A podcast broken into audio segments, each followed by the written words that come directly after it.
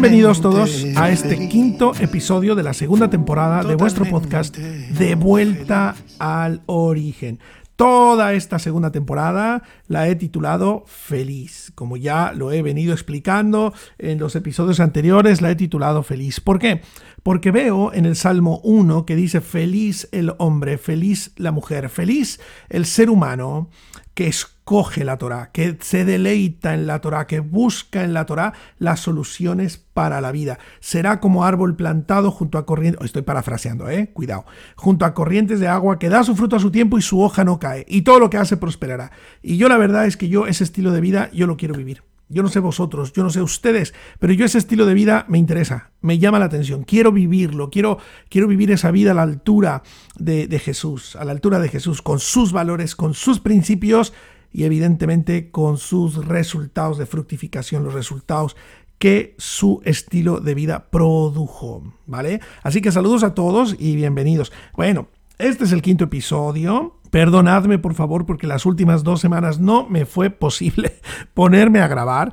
Es que de verdad, ¿eh? parece muy sencillo ponerse aquí delante de un micrófono, ponerse la cámara, una luz por ahí, todo eso. Y dices, bueno, pues oye, ¿qué le quita a este muchacho, a este jovencito?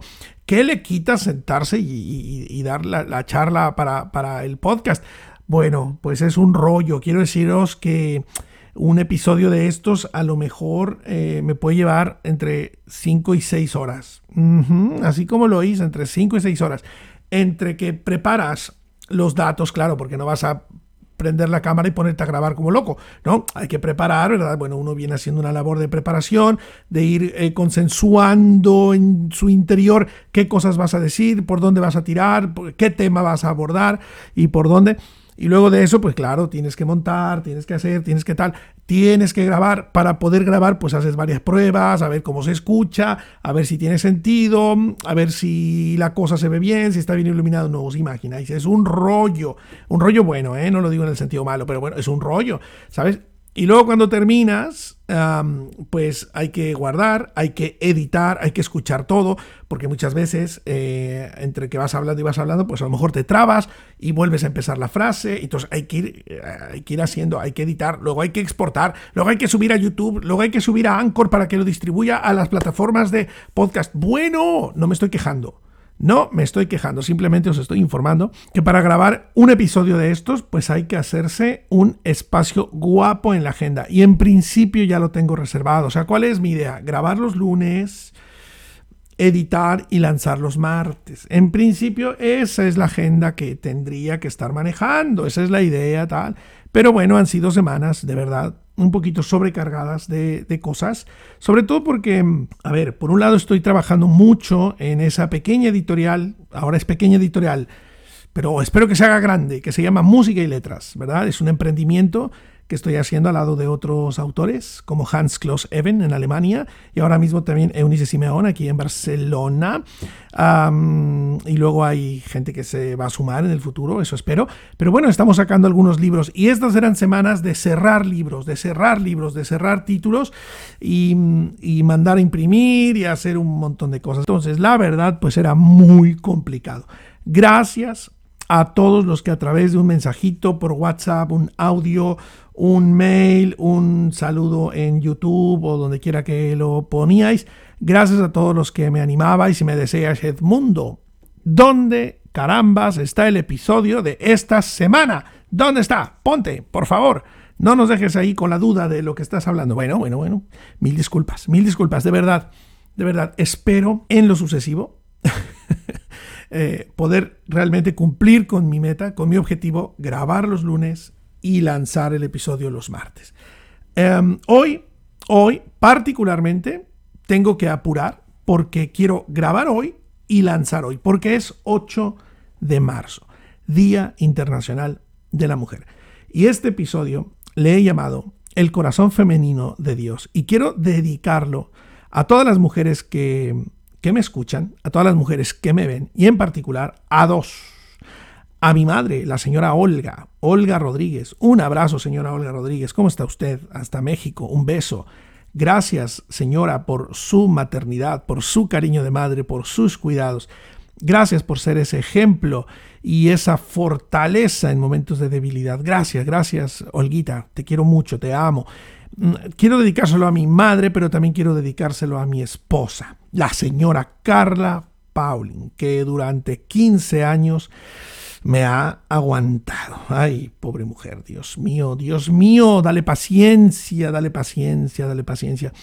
Em, a veces no, no, es sencillo mm, la convivencia matrimonial, ¿verdad? Y lo sabemos los que estamos casados. A veces no es sencillo el camino. A veces no es sencillo mostrarse mm, vulnerable, mostrarse sensible a las necesidades de la mujer con la que te has casado y yo he pecado de eso, he pecado de eso, de no mostrarme muchas veces sensible, vulnerable, abierto a sus necesidades, a sus sentimientos y más, más, más superficiales y más profundos, ¿no? Y entonces, pues, mm, eso pues trae unas facturas, trae unas consecuencias y por eso digo, esta mujer santa, esta santa mujer que me ha aguantado ya 15 años de nuestra vida, 15 años de la vida. Y se lo quiero dedicar también, también a Carla por ser una excelente esposa, una increíble madre, siempre preocupada por sus hijos, siempre buscando lo mejor para ellos, para nosotros, y siempre también preocupada por sí misma, por mejorar, por avanzar, por crecer, y eso es fascinante.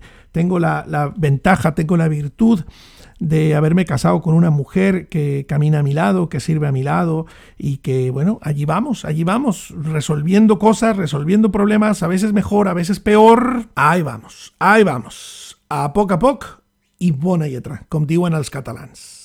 Eh, como dicen los catalanes, poco a poco y buena letra. ¿Vale? Me encanta, me encanta esa frase. Poco a poco y buena letra. Bueno, eh, ok. Quinto episodio, segunda temporada, realmente hoy tendría que estar tocando la palabra Bereshit, tendría que estarme centrando en la palabra Bereshit. Lo voy a dejar para la próxima semana, ¿vale? Lo voy a dejar para la próxima semana y ya veréis que es riqueza hay en esa palabra y se llamará el episodio, creo que se llamará ah, el libro de los principios. Y entonces voy a introducir eh, lo que vamos a comenzar a, ver en, Génesis 1 y me centraré en Bereshit. Y, y, quiero mirar esa palabra letra por letra, qué sentido tiene. Mm, a ver, a ver, eh, cuidado, eh, cuidado, cuidado. Vamos a ver, espera, es que ya veis que es difícil, ya ves que es difícil. Es que también me gustaría, mira, de aquí al próximo lunes me lo voy a pensar, pero es que también me gustaría explicaros todas las letras del alfabeto hebreo es que por eso también no me he podido concentrar porque tengo un montón de ideas, cosas que quiero compartiros, cosas que quiero compartiros. Y entonces, pues, estaba yo pensando, bueno, pues, pues, pues, ¿qué hago? Lo de Bereshit. O primero explico las 22 letras del alfabeto hebreo. Bueno, vamos a dejarlo en veremos.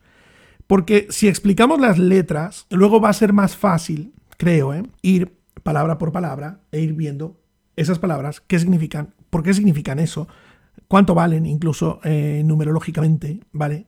Mm, y en ese sentido también podemos ir encontrando unas, unas cosas geniales de la revelación bíblica. Entonces, bueno, eh, quedamos en pendiente, ¿vale? Aunque he dicho que se llamará eh, el libro de los principios o, o, Bereshit, Bereshit como tal, para analizar la palabra Bereshit.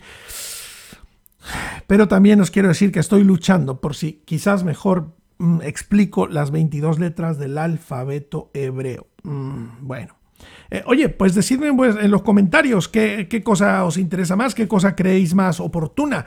Me, vendría bastante bien, la verdad, que, me ayudarais a pensar que, cuál de las dos cosas, ah, con cuál de las dos cosas arremeto. Mm, la verdad, mandadme vuestro WhatsApp, los que tenéis mi número, escribidme por YouTube, Oye, por cierto, suscribiros al canal de YouTube, no seáis malvados. Suscribiros al canal de YouTube. Por favor, suscribiros eh, si escucháis en Spotify o en, Google.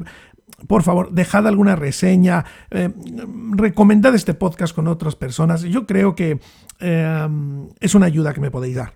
Es una gran ayuda que me podéis dar. Comentar, compartir, responder a las preguntas que vamos haciendo, darle me gusta, ¿por qué no? Ayudadme, ayudadme, nos ayudamos mutuamente, ¿vale? Yo aporto este granito de arena para vuestro desarrollo, vuestro crecimiento y, vosotros también aportáis un poquito, ¿vale? Con vuestro, eh, con vuestro interés y compartiendo con otras personas. Bueno. Bueno, como eso lo vamos a postergar, como el tema de, de Bereshit o las letras hebreas, lo vamos a postergar, hoy nos vamos a centrar en un tema muy necesario, creo, muy interesante mm, y me parece que hasta oportuno, ¿no? Que es el corazón femenino de Dios. Creo que, mm, que la religión, en términos generales, eh, nos ha hecho mucho daño con respecto a la perspectiva que tenemos de las mujeres. Y creo que las mujeres han venido sufriendo, bueno, no es que yo lo crea, es que las evidencias cantan. Eh, la mujer ha venido sufriendo una serie de vejaciones y creo que, que es muy importante reflexionar al respecto y no permitir que esto siga siendo así, que ningún miembro de la raza humana sufra desprecios, menosprecios, dolor y sufrimiento. Creo que no, no es correcto, mucho menos cuando se trata, ¿verdad?, de esa figura increíble como lo son las mujeres. Entonces por eso es que a mí me interesa en este Día Internacional de la Mujer hablar del corazón femenino de Dios. Porque siempre que hablamos de Dios, hablamos pues como hombre, ¿verdad? Nos referimos a Dios como un hombre. Pero eh, creo que en la revelación bíblica hay unas cosas que se llaman antropomorfismos, ¿no? O, forma, o, que Dios se, manifiesta de formas humanas, o lo entendemos, se manifiesta de esa forma para que lo entendamos, también es verdad. Antropomorfismo se manifiesta de maneras humanas para que lo podamos entender, para que lo podamos mm, razonar medianamente. Pero dentro de esas manifestaciones, pues parece que priman las manifestaciones masculinas. Pero es importante que nos asomemos también a esas realidades femeninas que Dios muestra de sí mismo. Y yo no quiero entrar aquí en una controversia de si Dios es hombre o es mujer. Señores, señoras, por favor, no podemos meter a Dios en un cuadradito, no podemos encerrarlo en un cubo de nuestras ideas limitantes humanas. No podemos meter a Dios allí. Eh, Dios está por encima de los géneros, Dios está por encima de, ser hombre o ser mujer, Dios está por encima de eso. Dios es una entidad más allá de nuestros límites y de nuestros razonamientos. O lo que hemos venido viviendo, Dios está por encima de eso. Es verdad que Dios se ha revelado como Padre, pero veo en la escritura que también Dios ha dado señas de manifestaciones como una madre.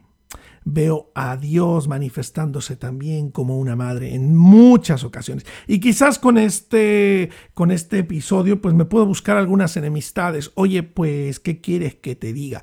Yo estoy aquí para mostraros mis conclusiones, lo que voy aprendiendo, lo que voy concluyendo. Si pueden servir, seré muy feliz.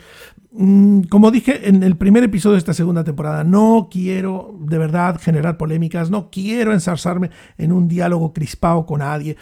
Quiero mostraros lo que veo en la escritura, ¿verdad? Y si estoy equivocado, evidentemente eh, intentaré redireccionarme porque pues tiene que ser así. Ninguno puede sentirse poseedor de la verdad absoluta. Ninguno. Si alguna persona dice, mira, esto que estoy diciendo, esta es la verdad, por favor, alejaros de esa persona. Por favor, huid de esa persona. Si una iglesia dice, aquí tenemos la verdad, aquí ostentamos la verdad absoluta en esta iglesia, es donde Dios vive, Dios habita y solo aquí, por favor, coged vuestras maletas y largaros de allí.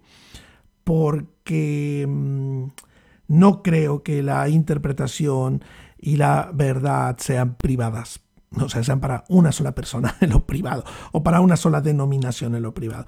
No, yo creo, yo creo que Dios se revelará a corazones abiertos y corazones que quieran, que quieran descubrirle y quieran encontrarle.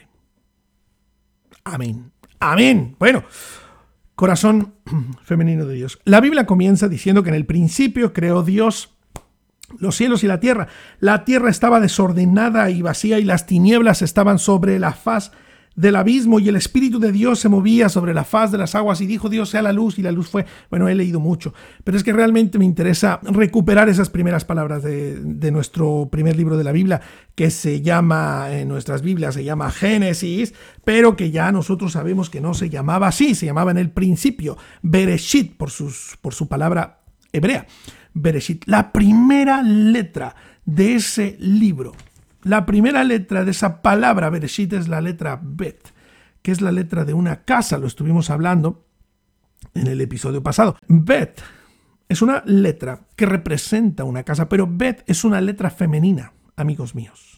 Bet es una letra femenina, es, es eh, orientativo de la figura de una casa, pero es también la figura de una familia, es la idea de una familia, es la idea de la apertura y, la, el, el dar vida, el generar vida, el construir algo dando vida y dando oportunidades y ocasiones de desarrollo. La primera letra de la Biblia es una letra femenina y desde ahí me interesa abordar este, este tema, ¿verdad? Desde ahí me interesa abordar este tema. A mí me parece que la letra Aleph, por ejemplo, es una letra masculina, es una, es, una letra que tiene que ver con, con, la fuerza, con el liderazgo, con, el, con la figura de Dios, con el uno, fíjate cómo se, el uno, el uno con el número uno. Eso es masculino en un sentido, ¿verdad? No, ya dije, no quiero ofender a nadie, vamos a ir pensando. Pero la letra 2 es una letra femenina. Y me parece increíble que en la revelación sagrada Dios haya querido comenzar con una letra que tiene que ver con lo femenino, una casa. La visión de Dios es la visión de una madre amorosa que quiere construir una casa en la que haya unidad, en la que haya cuidado, en la que haya vida y que se geste vida y que se multiplique la vida. Esa es la idea de la primera letra de toda la Biblia. Y hoy, como Día Internacional de la Mujer, vale la pena reconocer esto, asomarnos a esto, intentar mirarlo desde nuestra mirada limitada, porque siempre será así, mientras estemos en este cuerpo limitado, nuestra mente limitada, pues oye, que nos asomemos y a ver qué podemos rescatar. Increíblemente feliz, sorprendentemente feliz, sobrenaturalmente feliz, increíblemente feliz, feliz.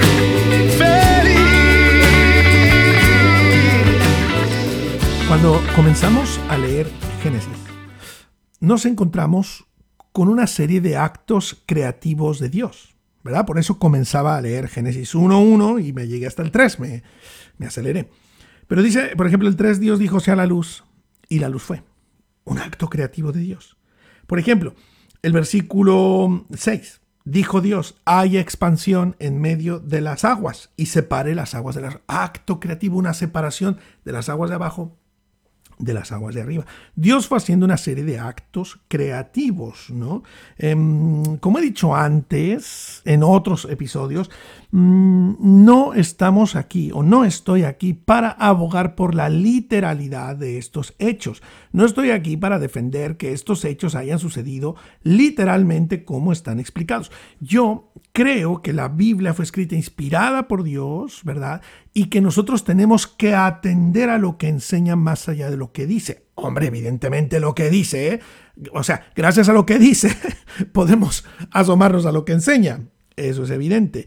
Pero lo que enseña la Biblia es sumamente importante y tenemos que asomarnos a lo que enseña más allá de lo que dice, porque si yo me quedo solo solo con lo que dice, me quedo con la literalidad de los hechos y la literalidad de los actos. Y entonces quizás estaré equivocándome en el camino y estaré perdiéndome de una riqueza inmensa más allá de que estaré pareciendo un necio, no, un necio que, que, que, va a pensar que las cosas sucedieron tal como dice aquí, que los días creativos de la Biblia son días literales, más allá de pensar que Dios es un Dios para quien un día son mil años, o un millón de años, o millones de años, que es un Dios eterno y que es un Dios que no tiene prisa y que es un Dios que va haciendo, es un Dios de procesos. Aquellos que hemos caminado un poquito con Dios, hemos intentado caminar con Dios, sabemos que Dios es un Dios de procesos, que Dios va haciendo, que Dios va generando, ¿verdad?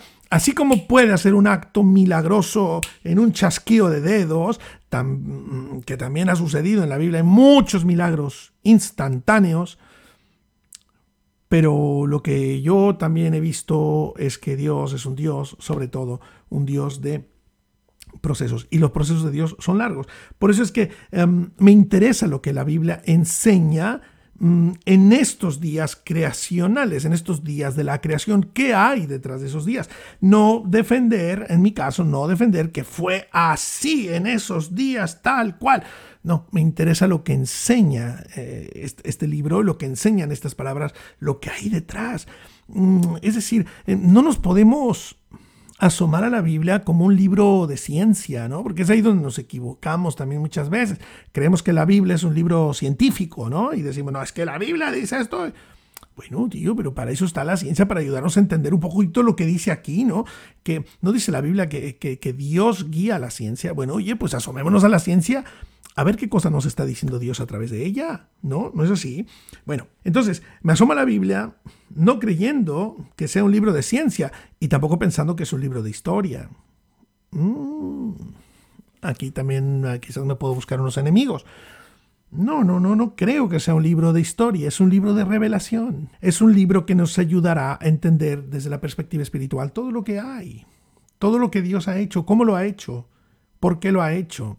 Es como los los mandamientos de la ley. Cuando estudiamos el sermón del norte, el sermón del monte, veíamos los mandamientos, pero decíamos, ¿qué hay detrás del mandamiento? Detrás del mandamiento hay unos principios. Y Jesús vino a enseñarnos esos principios.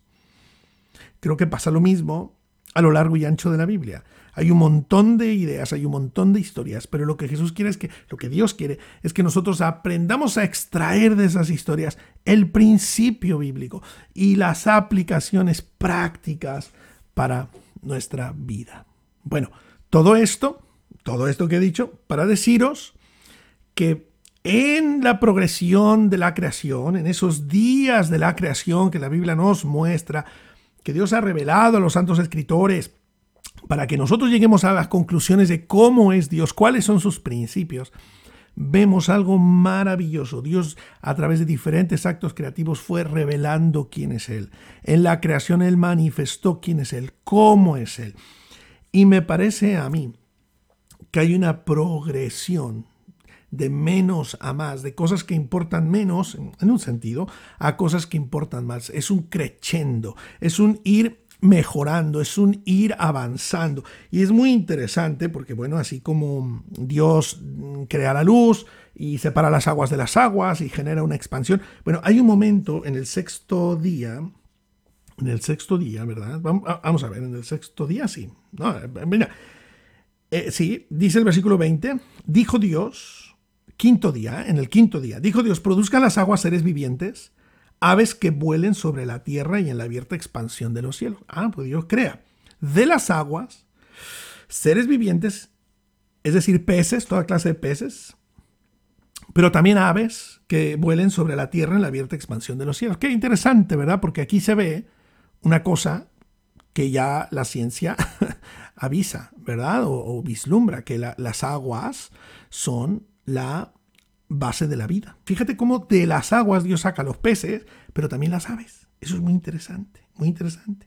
Y creó Dios los grandes monstruos marinos. Algún día llegaremos a hablar de esto.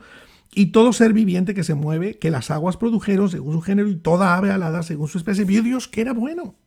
Y Dios los bendijo y les dijo, fructificad, multiplicaos, llenad las aguas en los mares y multiplíquense las aves en la tierra. Dios creó las, los peces, Dios creó las aves, los bendijo. El proceso comienza. Primero los peces, luego de ahí, de, las aguas salen las aves que eh, se, se, introducirán a la tierra, digamos, nos saldrán de las aguas y se introducirán a la tierra. Es como una progresión, es como un proceso de, de mejora, de avance, ¿verdad? Y en, y el versículo 23 dice que fue la tarde y la mañana del día quinto. Luego dijo Dios, produzca la tierra seres vivientes según su género, bestias y serpientes y animales de la tierra según su especie. Y fue así. E hizo Dios animales de la tierra según su género, y ganado según su género, y todo animal que se arrastra sobre la tierra según su especie. Y vio Dios que era bueno. Primero los peces, luego las aves, y en el día sexto los animales de la tierra, cuadrúpedos, todo esto, pero también los que se arrastran. Y es muy interesante, ¿verdad? Porque lo último que se menciona justamente en cuanto a los animales son las serpientes o, los animales que se, que se arrastran, ¿no? Y eso es interesante porque fijaros cómo En Génesis 3, cuando habla de la serpiente, dice que la serpiente era el animal más astuto que todos los, de, todos los animales que Dios había hecho. Es como si fuera el sumum de los animales, el, el máximo, el máximo animal. Simplemente quiero ver esta progresión. Peces, aves, animales en la tierra, y luego es como si fuera creciendo, ¿no? Como si fuera subiendo de nivel, de inteligencia, de fuerza de poder. Entonces dijo Dios, hagamos al hombre a nuestra imagen, conforme a nuestra semejanza. Señoré en los peces del mar, peces, en las aves de los cielos, aves, en las bestias, en toda la tierra y en todo lo que se arrastra sobre la tierra. Peces, aves, bestias, reptiles o cosas que se arrastran. Son como los niveles de sagacidad, son como los niveles de, de inteligencia, yo qué sé, yo qué sé, pero aquí está mostrando una progresión. Y creó Dios al hombre a su imagen, a imagen de Dios los creó, varón y hembra los creó. Lo primero que quiero apuntar aquí, lo primero que quiero apuntar aquí es que Dios coronó la creación con la formación del hombre y la mujer. Pero el orden es el primero el hombre y luego la mujer. Y eso pues, puede dar lugar a, tremendas y terribles interpretaciones, ¿verdad? Como menospreciando a la mujer, dejándola como segundona. Pero no, cuidado. Porque si pensamos las cosas como las estamos hablando aquí, que de un escalón se sigue al otro y al otro y al otro, primero al hombre y luego a la mujer. Como pensando que la mujer es la joya en la corona. La llegada al máximo que se puede esperar. De hecho, es muy interesante porque si nosotros preguntáramos cuál es el primer momento en toda la literatura bíblica en el que aparece poesía en la Biblia, es este. Génesis 1.27. Es la primera vez que aparece la poesía. Creó Dios al hombre a su imagen, a imagen de Dios lo creó, varón y hembra los creó.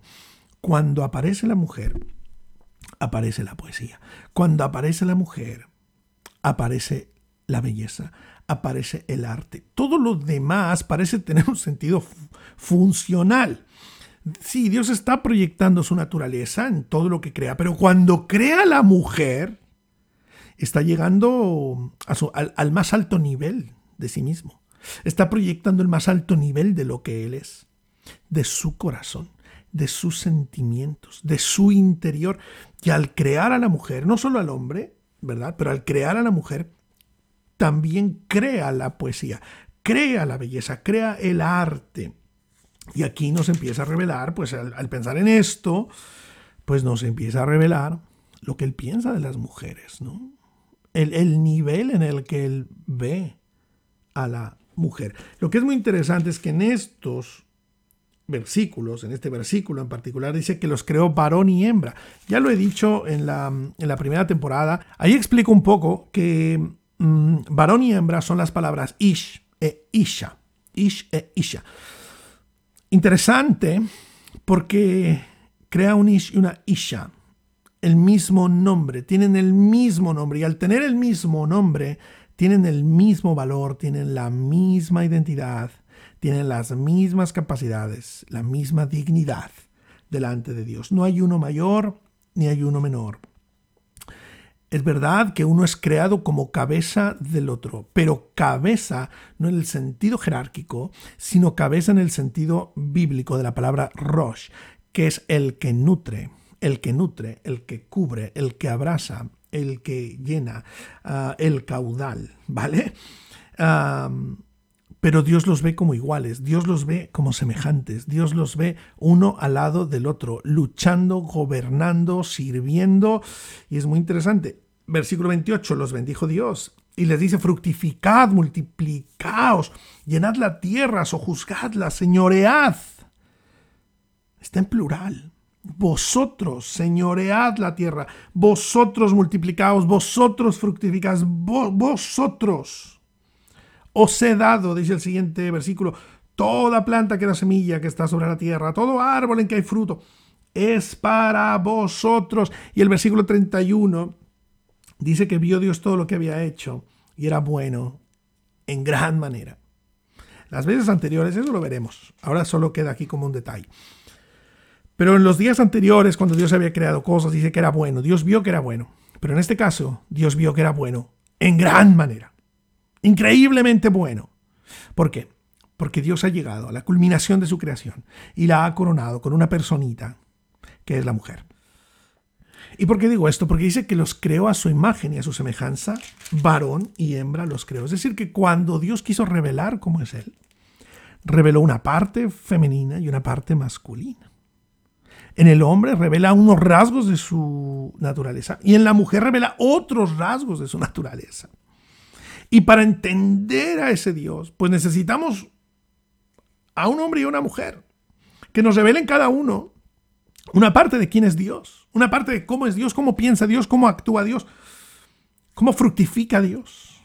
Y por eso es tan importante. Una cosa que es muy sorprendente es que en el capítulo 2 de Génesis parece haber otra historia. Bueno, no parece, hay otra historia de la creación. Hay diferentes maneras de, entender eso, ¿verdad? Hay gente que piensa que Génesis 1 es una narración que se le llama sacerdotal y a partir de Génesis 2 estamos hablando de una fuente ya vista. ¿Por qué? Porque en Génesis 1 se habla de Elohim, que será un lenguaje más sacerdotal, y a partir del capítulo 2 se habla de, ese nombre que es el tetragramatón, YHWH, ¿no? Que luego los masoretas le pusieron, ay, de cuántas cosas estamos hablando aquí, no quiero haceros un lío, pero bueno, digamos que es el nombre que llega a, decirse Jehová o Yahvé, Yahvé, ¿no? Es el texto yavista. Son, curiosamente, dos perspectivas, o de la misma creación, o, no, no sé, hay gente que especula diciendo, bueno, a lo mejor es otra creación diferente, cuidado. Aquí lo que es interesante es que esas dos revelaciones, esas dos cosas están en el libro de Génesis, están contenidas allí. Y Dios también a través de eso nos ayuda a pensar cómo somos diferentes, aunque tenemos mismo valor, misma naturaleza, misma identidad, mismo poder, misma autoridad, pero tenemos diferentes perspectivas. Y yo creo que también por eso está Génesis 1 explicado de una manera y Génesis 2 explicado de otra.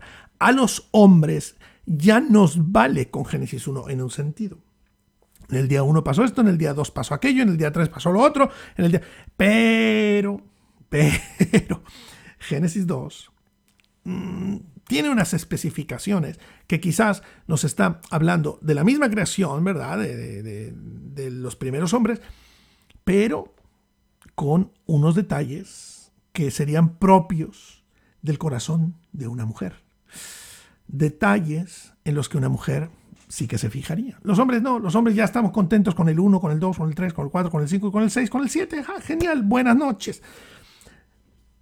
Esta explicación nos ayuda a entender el corazón de Dios al revelarse, al revelarse, ¿sí? en la creación de la mujer.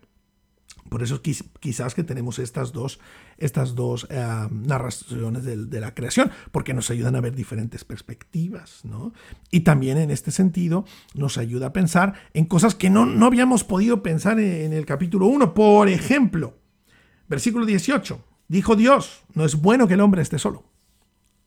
Le haré una ayuda idónea para él. Fíjate tú cómo desde el versículo 4 hasta el 17 el hombre estaba solo. Dios creó al hombre del polvo de la tierra, sopló sobre él un aliento de vida, el hombre llegó a ser un alma viviente, pero estaba solo, gobernándolo todo, solo. Y llega un momento en el que Dios dice, no es bueno que el hombre esté solo. No es bueno, permitidme ponerlo en otras palabras, no es bueno que esta expresión de mi naturaleza se quede así sola. Necesita la otra expresión de mi naturaleza, necesita otra cosa en qué reconocerse y en qué ayudarse y cómo avanzar y cómo evolucionar cómo crecer, cómo cambiar, cómo madurar. Necesita esa contraparte que le ayude. Y entonces Dios dice, le haré una ayuda idónea. Y hacerle una ayuda idónea no significa hacerle una sirvienta. Hacerle una ayuda idónea significa mm, hacerle a alguien que es más fuerte que él. Alguien que incluso vea las cosas a, a contrapelo. que las vea en sentido contrario, en sentido inverso a él al hombre. ¿Por qué? Porque el hombre va a ver en una dirección, pero la mujer va a ver en otra. Y se, van a, y se van a encontrar y van a estar enfrentados cara a cara. Y uno se va a reconocer en el otro. Y van a resolverse el uno en el otro. Y el hombre necesita ser resuelto y la mujer le ayudará a resolverse.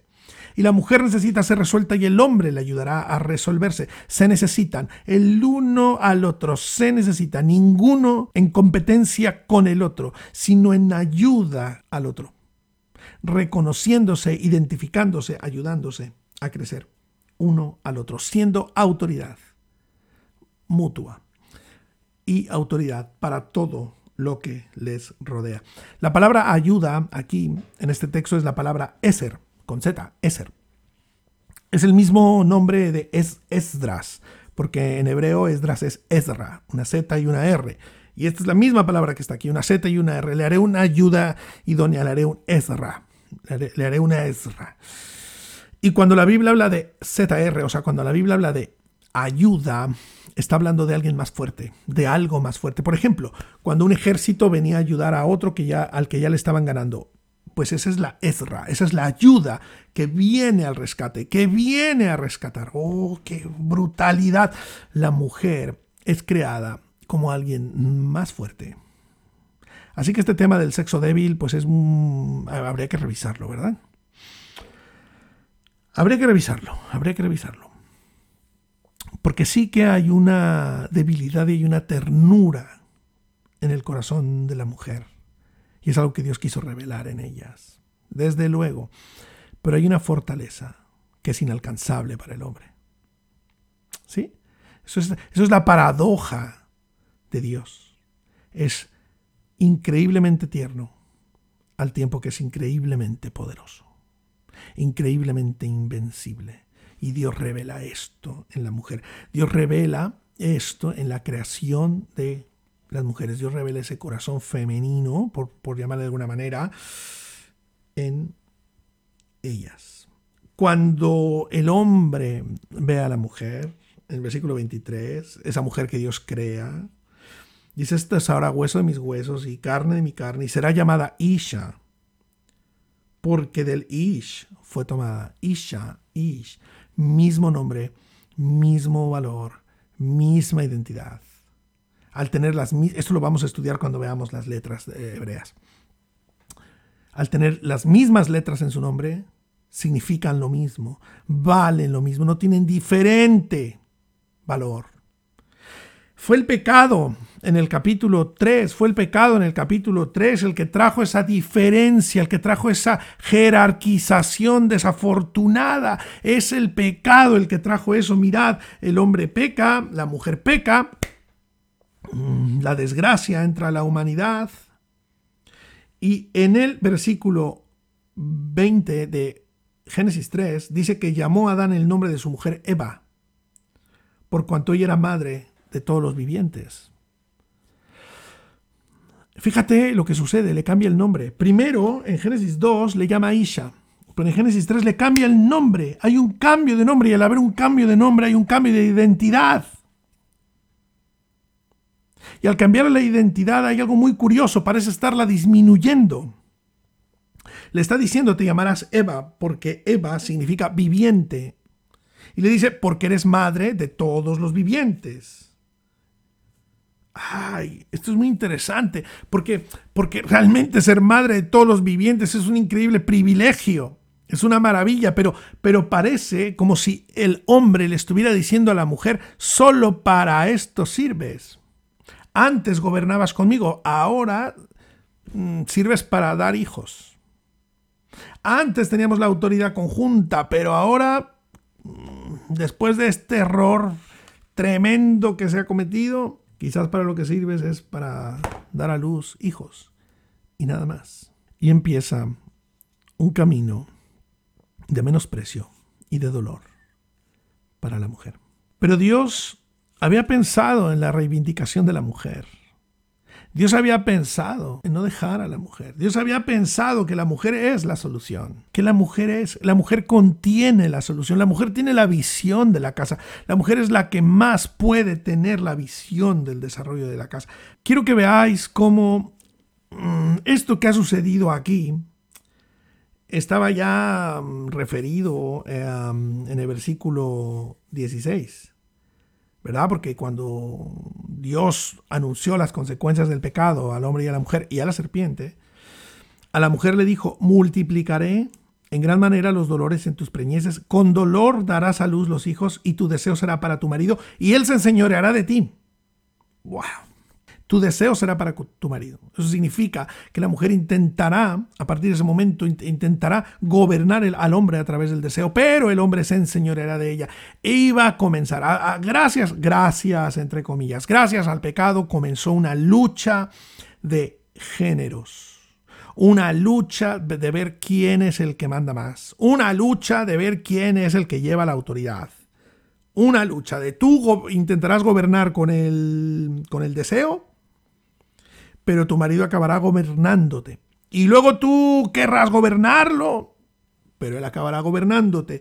Una lucha tremenda. Señores, esa lucha, esa guerra de sexos, esa jerarquía, de uno encima del otro. Es un producto del pecado. Es un producto de la caída humana. No fuimos creados así, como decía Jesús. Al principio no era así. Al principio no era así. Dios tuvo desde un principio la idea de que la mujer y el hombre actuaran como iguales, vivieran como iguales, misma identidad, mismo poder, misma autoridad, mismas capacidades. Va, a ver, vamos a ver, vamos a ver. ¿Qué le dijo Dios a la serpiente en el versículo 15? Dice, eh, eh, pondré enemistad entre ti y la mujer, y entre tu simiente y la simiente suya. Ella te herirá la cabeza y tú le herirás en el calcañar. Ay, ¿qué está diciendo aquí? Amigos míos, hay una guerra encarnizada de la serpiente contra la mujer, porque la mujer es la solución, la mujer es la respuesta, la mujer es la que aporta las soluciones a nivel profético en la Biblia. La mujer es la que aporta, la mujer es la portadora de la vida y por lo tanto la portadora de las soluciones divinas. La mujer implica destino. Cuando la mujer aparece, aparece el arte. Cuando la mujer aparece, aparece la poesía. Aparecen las respuestas. No es bueno que estés solo. Te haré una ayuda idónea. Aparecen las respuestas, aparece la solución, aparece la confrontación. Sí, porque aquí parece que estoy hablando todo de color de rosa. No, no, no. Cuidado. Porque cuando la mujer aparece, aparecen las soluciones. Pero las soluciones no siempre son bonitas, no siempre son favorables, no siempre son, ah, pues mira, vamos a hacer esto. No, las, las soluciones son así, contraponer una cosa delante de la otra, a una persona delante de otra y descubrirse y llorar y sufrir, pero crecer, evolucionar en ese, en ese trato y en ese desarrollo.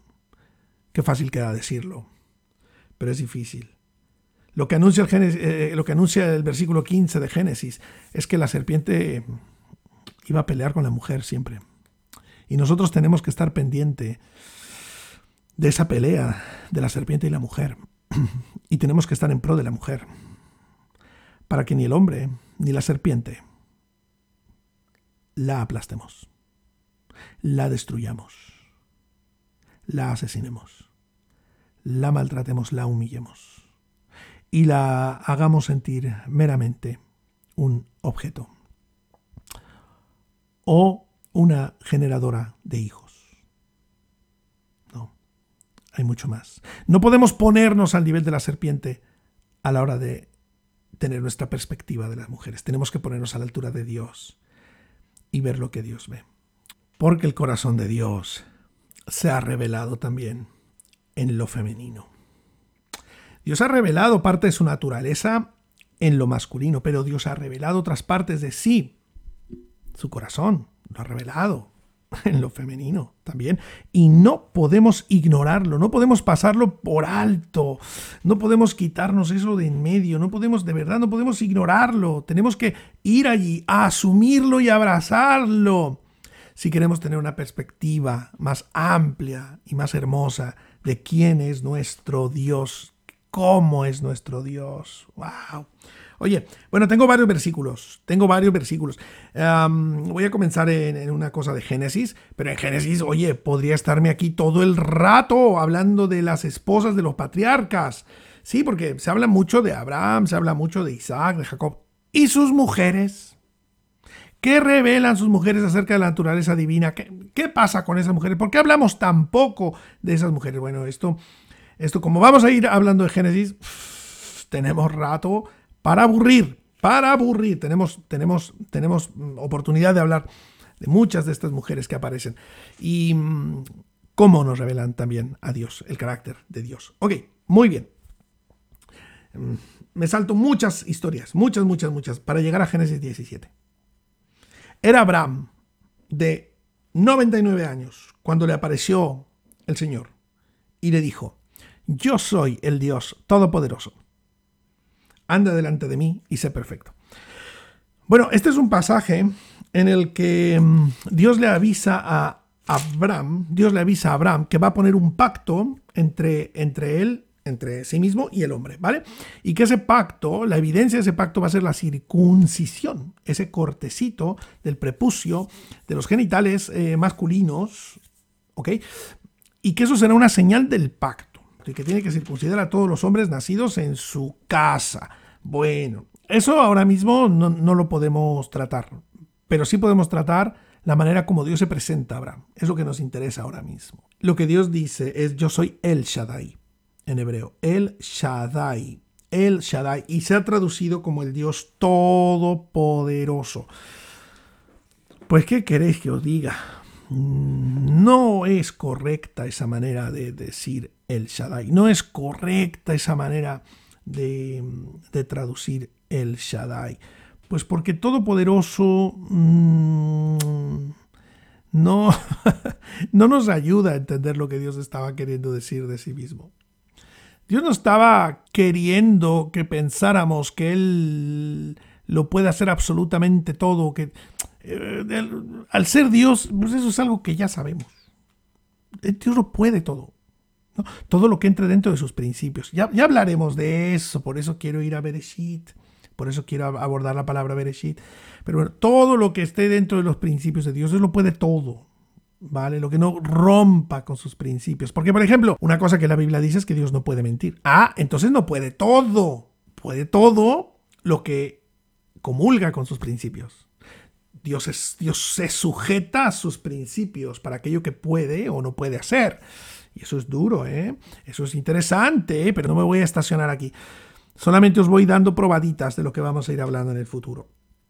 El Shaddai es una palabra que realmente significa algo así como el Dios que siempre tiene leche para dar, el Dios que tiene pechos, el Dios de las montañas, el Dios que tiene Sí, Dios que tiene leche para dar. Y debería traducirse, más que como todopoderoso, eh, se debería traducir como todo suficiente. Es decir, el Dios que tiene todo lo que tú necesitas cuando tú lo necesitas. El Dios que siempre tiene leche para dar. Eso sería el Shaddai. Y esa figura, el Shaddai, no es una figura masculina, es una figura femenina de Dios. Una figura del Dios que tiene pechos. ¡Ay! El mundo, qué herejía está contando. Por favor, Dios está por encima de lo masculino y lo femenino. Por favor, Dios usa estos antropomorfismos para que podamos entenderle. Dios se revela para que podamos entenderle. Así como Dios se ha revelado como Padre y no nos asusta, pues no nos asustemos cuando usa formas femeninas para revelarnos quién es Él y cómo es su corazón. El Dios que siempre tiene leche para dar. El Dios cuyo pecho está disponible para sus hijos. Lo que necesites, cuando lo necesites. El Dios que necesites, cuando lo necesitas. ¡Ay, qué brutalidad! Oye, quiero ir a Éxodo 34, 6. Esto lo tengo por aquí guardado. Está Dios hablando con Moisés. Dice que pasando Dios por delante de él, por delante de Moisés, proclamó, Jehová, Jehová, fuerte, misericordioso y piadoso, tardo para la ira, grande en misericordia, que guarda misericordia a millares, y, bueno, etc. Aquí hay una palabra maravillosa, es la palabra misericordia fuerte, misericordioso, piadoso, tardo para la ira, grande en misericordia. Agárrate, agárrate, por favor, porque esta palabra misericordia es la palabra regem. Es curioso porque esta palabra tiene la raíz de, de otra palabra, que es vientre. Para decirlo más claro, matriz. La palabra misericordia misericordia tiene que ver con las entrañas del ser humano, pero no con cualquier entraña, con la matriz, en hebreo, ¿eh? en hebreo, porque nuestra palabra misericordia, ¿te das cuenta?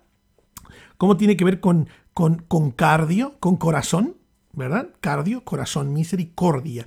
Eh, podría ser corazón que se ah, corazón que se identifica con lo miserable o corazón que se hace miserable por el otro, se identifica con la miseria del otro. Es bonito ese significado, misericordia, pero eso es una palabra que está bien aplicada, pero tiene que ver con el cardio, tiene que ver con el corazón. Pero la palabra hebrea no tiene que ver con el corazón. La palabra hebrea de misericordia es otra palabra, tiene que ver con la matriz de una mujer. Es decir, cuando aquí dice misericordioso, realmente Dios está diciendo que tiene una ternura entrañable. Dios es fuerte y al mismo tiempo es tierno como una madre. Dios es tierno como una madre, entrañable misericordia, una ternura que solamente puede venir de un corazón maternal. ¿Qué te parece? Es la manera como Dios se presenta a Moisés en este punto. Un Dios que ama como ama una madre. Un Dios que ama de esa manera tan profunda. Deuteronomio 4, 27 Dice que el Señor os esparcirá entre los pueblos y quedaréis pocos en número entre las naciones a las cuales os llevará Jehová. Claro, eh, consecuencias del pecado, consecuencias de haberse alejado de Dios y, dice, y les anuncia, si os alejáis de, mí, si os alejáis de Dios y sirviereis allí a dioses hechos de manos de hombres de madera y de piedra que no ven, no oyen, no comen ni huelen. Dice, pero si de allí buscareis a Jehová tu Dios, lo hallarás. Si lo buscares de todo tu corazón y de toda tu alma. Esa es la clase de misericordia que Dios tiene. Esa es la clase de corazón maternal que Dios tiene. Pensad un poquito, por favor, pensad un poquito en la, en la parábola del Hijo Pródigo. La parábola del Hijo Pródigo es, es brutal, ¿verdad? Porque Jesús nos está explicando que hubo un hijo que se gastó la herencia de su padre. Pero qué curioso, ¿verdad? Porque el padre nunca fue a buscarlo. El padre se quedó en su casa no de una manera indolente, pero sí actuando como padre, ¿verdad? Porque los padres somos un poquito así. Deja que el niño se pegue. Oye, que se va a caer el niño, déjalo que se pegue. Que se va a quemar, déjalo que se queme para que aprenda. Déjalo, que se va a ir y, y le va a doler. Y la madre sufre y el padre dice, déjalo, déjalo que se dé en la cara y que aprenda, que se la pegue. Y entonces vendrá y le recibiremos con amor, desde luego, pero que se la pegue para que aprenda. Es el corazón de un padre. Estoy generalizando, ¿eh? Nadie, nadie se ofenda. Eh, pero el corazón de una madre es allí donde tú clamares, allí voy, a, allí voy a ir y allí voy a aparecer. Ahí estaré. Porque este es el corazón maternal de Dios. Yo estaré, yo estaré por ti, yo diré y te buscaré. Cuando tú me busques me encontrarás. Ahí está. Apareceré. De la nada ahí estaré. Y te pondré una rebequita encima, ¿no? Hijo, ¿ya cenaste? Oye, ¿qué no te estás dando cuenta que tu hijo se ha equivocado terriblemente? Sí, sí, pero es mi hijo. Hijo, ¿ya cenaste? No te me vayas sin desayunar, por favor. No te vayas sin ponerte una chaquetita, sin ponerte una chamarrita, como decimos los mexicanos. Algo que te cubra. Hace frío afuera, hijo. Te amo. Mi corazón es tierno. Mi corazón es entrañable, mi ternura es entrañable, porque el amor de Dios no solo se ha manifestado como el amor de un padre, el cual puede ser un amor duro, un amor áspero, un amor disciplinario, pero también se ha revelado como, como una madre que ama con suma ternura. ¡Ay, qué bonito! Oye, pues vamos a, mm, vamos a Isaías. Hay tres versículos o cuatro que quiero leeros rápidamente de Isaías.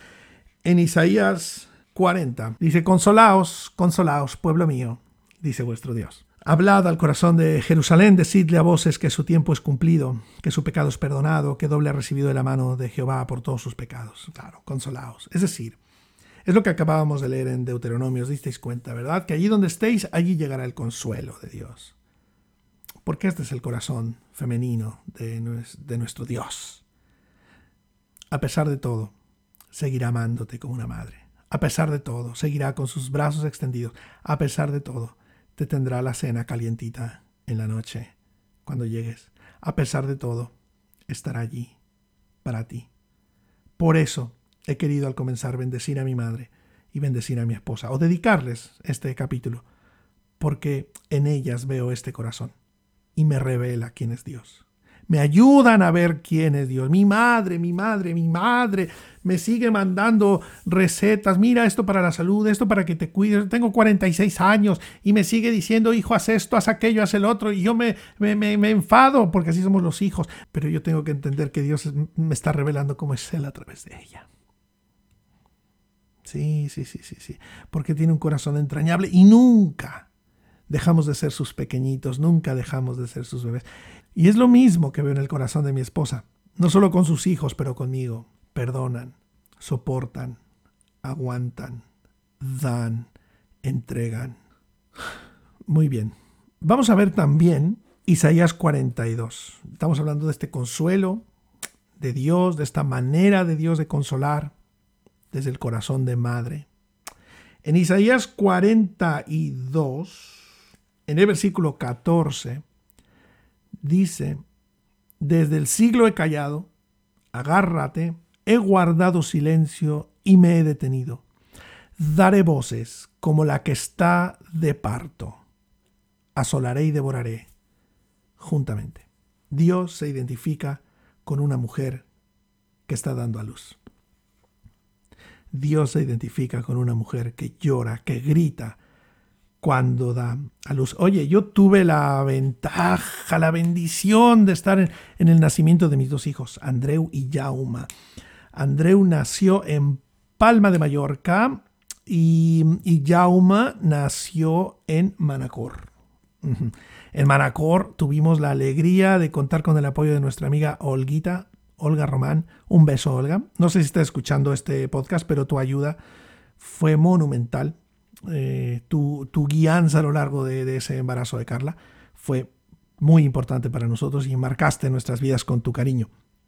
Bueno, a lo que voy, es que yo me acuerdo de esos gritos de cuando mi esposa dio a luz a mis dos hijos. Y me acuerdo cuando mis hijos salieron. Y me acuerdo del semblante de mi mujer. Me acuerdo de esa cara desencajada, de ese dolor, de esos ojos, permíteme, desorbitados, de ese dolor. Y me acuerdo cómo me apretaba la mano. Así es Dios. Así es Dios por nosotros. Como una madre que da voces, como si estuviera de parto, y luchará por nosotros, luchará por nuestra vida. Es el corazón femenino de Dios, el corazón maternal de Dios. Y si, y si, si me lo permitís, ¿veis que ese corazón femenino y ese corazón maternal no está pintado de un rosa fluorescente? No, no, no, no, no, por favor, ese color, ese, ese anhelo eh, ferviente y maternal de Dios es poderosísimo. Es poderosísimo, es súper valiente, súper entregado. Gracias a Dios por su amor de madre, por su amor femenino para nosotros, sus hijos. Isaías 49, versículo 14. Pero Sión dijo, me dejó Jehová y el Señor se olvidó de mí. Atención lo que dice Dios. Y perdonadme si mi corazón se toca, pero dice, ¿se olvidará la mujer de lo que dio a luz para dejar de compadecerse del hijo de su vientre? Aunque ella olvide, yo nunca me olvidaré de ti. Es el corazón de una madre. El corazón de nuestra Madre, nuestro Dios. ¿Se olvidará la mujer de lo que dio a luz? Mira cómo Dios se identifica con la madre, Dios se identifica con la mujer, porque ella ha revelado su corazón. ¿Cómo se olvidará una mujer de sus hijos? ¿Cómo se olvidará una mujer de lo que ha dado a luz? Me he revelado en su maternidad. Tú me conoces a mí a través de, su maternidad, me conoces a mí, descubres quién soy a través de su compasión, a través de su regem, a través de su misericordia, a través de esa ternura entrañable y poderosa. Así me descubres, así me conoces también.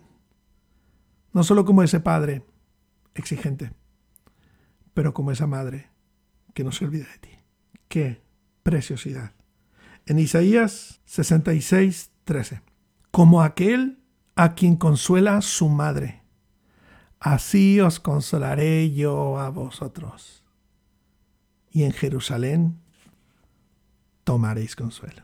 Y veréis y se alegrará vuestro corazón, y vuestros huesos reverdecerán como la hierba. Bueno, ese ya es el versículo 14. Pero quiero que veáis cómo Dios se identifica con el corazón de una madre, con un corazón femenino. Es un corazón que lucha, es un corazón que da vida, es un corazón que muchas veces ha sido menospreciado, pero que se levanta victorioso para triunfar. Es un corazón que se levanta para mostrar su ternura entrañable. Queridos amigos, acerquémonos a Dios de esta manera. Veamos a Dios también de esta forma. Exploremos esta parte del corazón divino y no nos quedemos ciegos a esta realidad. Que Dios nos permita ver su imagen en las mujeres que nos rodean y amarlas, cuidarlas, respetarlas, validarlas como Dios mismo, porque Él se ha revelado en ellas, en su corazón paciente, en su corazón confrontador, en su corazón tierno y en su ternura. Entrañable. Muchas gracias a todos. Un beso desde aquí, desde Barcelona. Y nos vemos, nos escuchamos la próxima semana. De vuelta al origen.